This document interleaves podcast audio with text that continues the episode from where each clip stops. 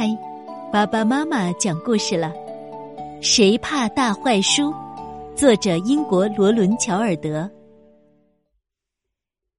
瑞奇特别喜欢看故事书，可他只认识几个字。不过没关系，他可以看图画呢。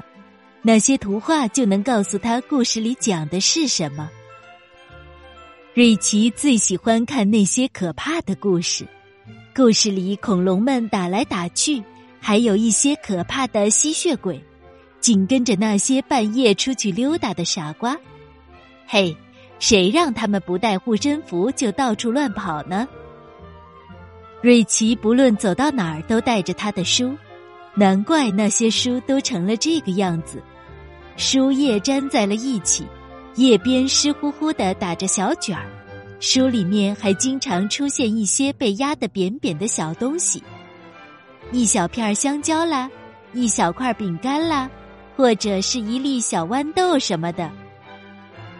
这天晚上，瑞奇的好朋友艾茨来找他玩，他们一起做游戏，玩的昏天暗地。到睡觉的时候，瑞奇连自己的床都找不到了。最后，他好不容易爬到床上。这时，艾茨已经打起了呼噜。瑞奇还想找点什么东西看看，他翻箱倒柜，只找到一本脏兮兮的、好久没有看过的童话书。瑞奇还是挺开心的，只是他的眼睛不太争气，已经困得睁不开了。书还没有合上呢。他就埋在书页里呼呼大睡起来。突然，有个又高又尖的声音叫了起来。瑞奇睁开眼睛，想看看艾茨是不是也醒了，可是艾茨竟然不见了。更奇怪的是，瑞奇觉得自己的床好像变大了一些，还有一点凹凸不平呢。嘿，真有趣！瑞奇想。这样的床才更适合我吗？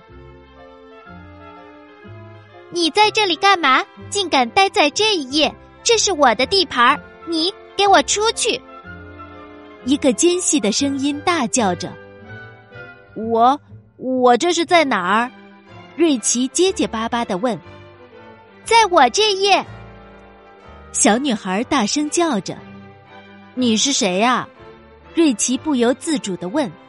他也不知道自己是不是真的想认识他。我，小女孩的声音更高了。我是金头发，这是我的故事。他的话音没落，瑞奇就明白自己掉进童话书里头了。瑞奇赶紧从床上爬起来，飞快的跑下楼。砰，砰，咚。这时。走进来三只大小不同的熊，啊！我对不起，瑞奇吓得直哆嗦。我没想到走到这儿来了。哦，没什么，大个子熊说：“谁都会碰到这种事情，很正常啊，随时都能碰到呢。”小个子熊冲着金头发皱了皱眉头。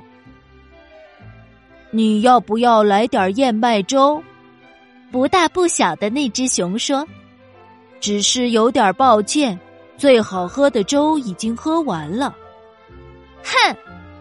金头发叫起来：“你们这些糊涂虫，难道你们忘了吗？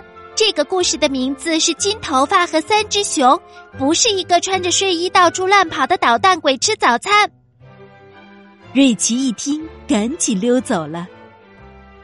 他经过两个小孩身边，看见他们正在咬一座用姜饼搭成的房子。我才不会这么吃呢，瑞奇说。哦，走开啦！那两个小孩立刻冲他叫起来。他还看见一个人正拉着一根长辫子往上爬。哎呦！长辫子大声叫嚷着。还有一只样子很奇怪的猫。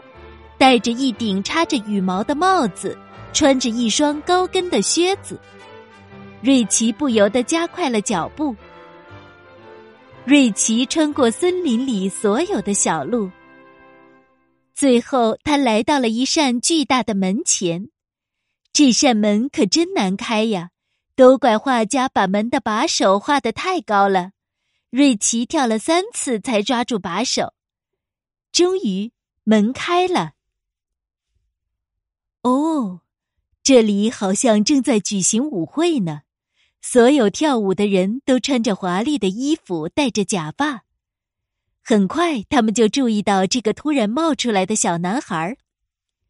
音乐慢下来，最后停止了，四周安静极了，连小豆子掉在地上都能听见。哦，更确切的说，连针掉在地上都能听见呢。这时，大厅里响起一阵吵闹声。原来是两个穿着王袍的人在大声争论。国王说：“真是糟糕啊！去哪儿找那个白马王子呢？”王后说：“管他呢，真倒霉！我的权杖哪儿去了？”瑞奇这才注意到王后扭歪的脸上有用圆珠笔画出的胡子。“你是谁？”王后问道。这可是私人皇家舞会，没人会邀请一个穿睡衣的小家伙来这儿。我是瑞奇呀，这本书的主人。哦，就是你呀，小坏蛋，乱涂乱画，弄坏了我的形象。说着，他指指自己脸上的胡子。我的权杖呢？你弄哪儿去了？你，你这个胆大妄为的剪刀手！瑞奇想起来了，那还是去年的事儿。那时候他还很小呢。当时他给书里好多人物都添上了胡子和眼镜儿，还在每个房间里加了部电话。他把权杖剪下来，安到他和艾茨正在做的飞船模型上了。不知怎么的，瑞奇有个可怕的感觉，他可能也要对白马王子失踪这件事情负责。现在我该怎么办呢？瑞奇绝望的想。突然，他发现地板上有一个铅笔盒，正是那个他找了好久的铅笔盒。太好了，我给你们画顶新王冠吧。瑞奇说：“我要王冠上有很多带卷儿的小珠珠。”国王气势汹汹的嚷道：“我要金色的！”王后也跟着叫了起来。可是瑞奇根本就没有金色的蜡笔，他只有绿色的。王后看起来不太了解这一点呢。瑞奇找来橡皮擦，开始帮王后擦掉她脸上的胡子。哦哦，真要命！给我抓住他！王后大吼着。瑞奇吓得转身就逃，可是已经来不及了。瑞奇灵机一动。就在宫殿的地板上剪开了一个小洞，要知道钻过这个小洞就能躲到书的下一页去了。瑞奇听到王后还在后面高声喊着：“看啊，他又干坏事儿了！”瑞奇来到一间布置很奇特的房间里。“你是谁，小家伙？”瑞奇顺着声音抬起头。看到了灰姑娘的故事里那个狠毒的后母，还有她的两个丑女儿。我叫瑞奇，你们在房顶倒着干什么？我也在想，我们这是在干嘛呢？我们是在假装苍蝇嗡嗡呢。那个女人的口气里充满了嘲讽。要不然，我们就干脆变成一张被人讨人厌的淘气鬼撕掉的书页，让他老人家再把我们的头都倒着夹进书里边。是一个坏孩子干的。后母一面恶狠狠的说，一面用眼睛死死的盯住瑞奇。哼，我们没法去参加舞会了。白马王子也没法一股脑发疯似的爱上我们了，这太不公平了。那个胖女儿哭着说：“哼，白马王子才不会理你呢。”皮包骨头的瘦女儿不耐烦的说：“嘘，都给我住口！”后母叫道：“你们吵得我头疼了，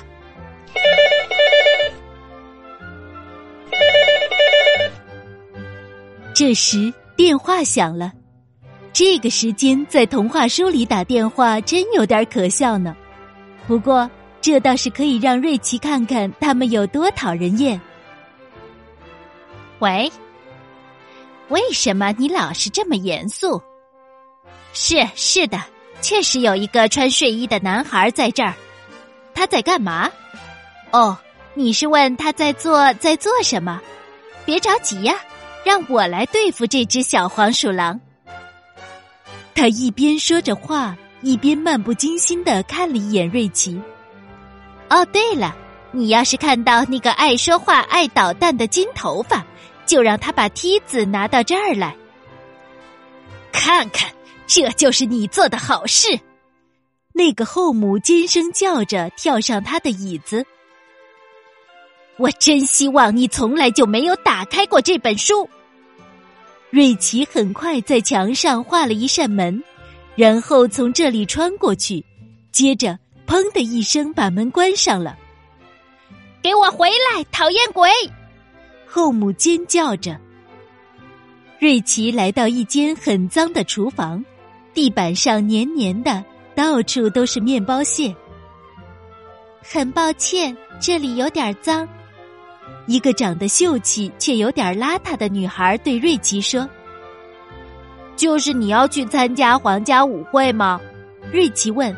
“是的，但我还得回家，因为王子……呃切，迟到了，而且我的晚礼服已经变成了抹布，我看起来简直……呃切，一团糟，不是吗？更要命的是。”等一下，我的马车就要变回南瓜了，真是有点尴尬呢。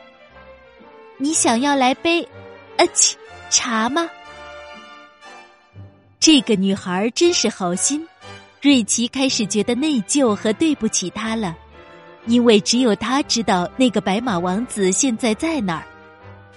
瑞奇把它剪下来贴在他妈妈的生日卡片上了。只要我能从这本书里出去。我就去替你找王子。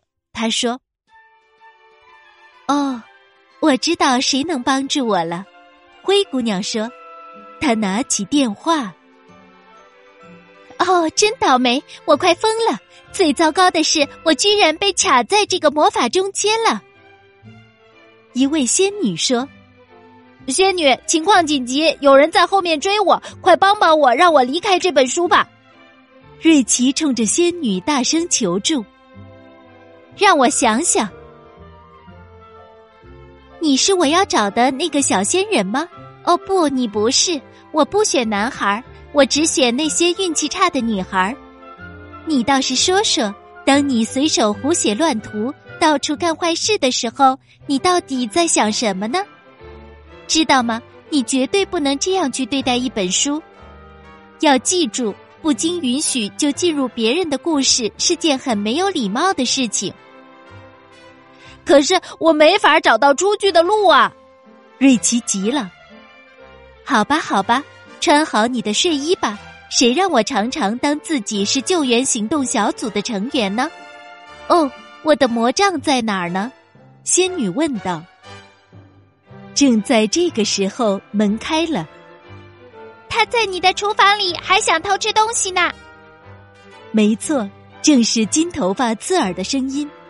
他身后跟着恶毒的后母，也是一副怒气冲冲的样子。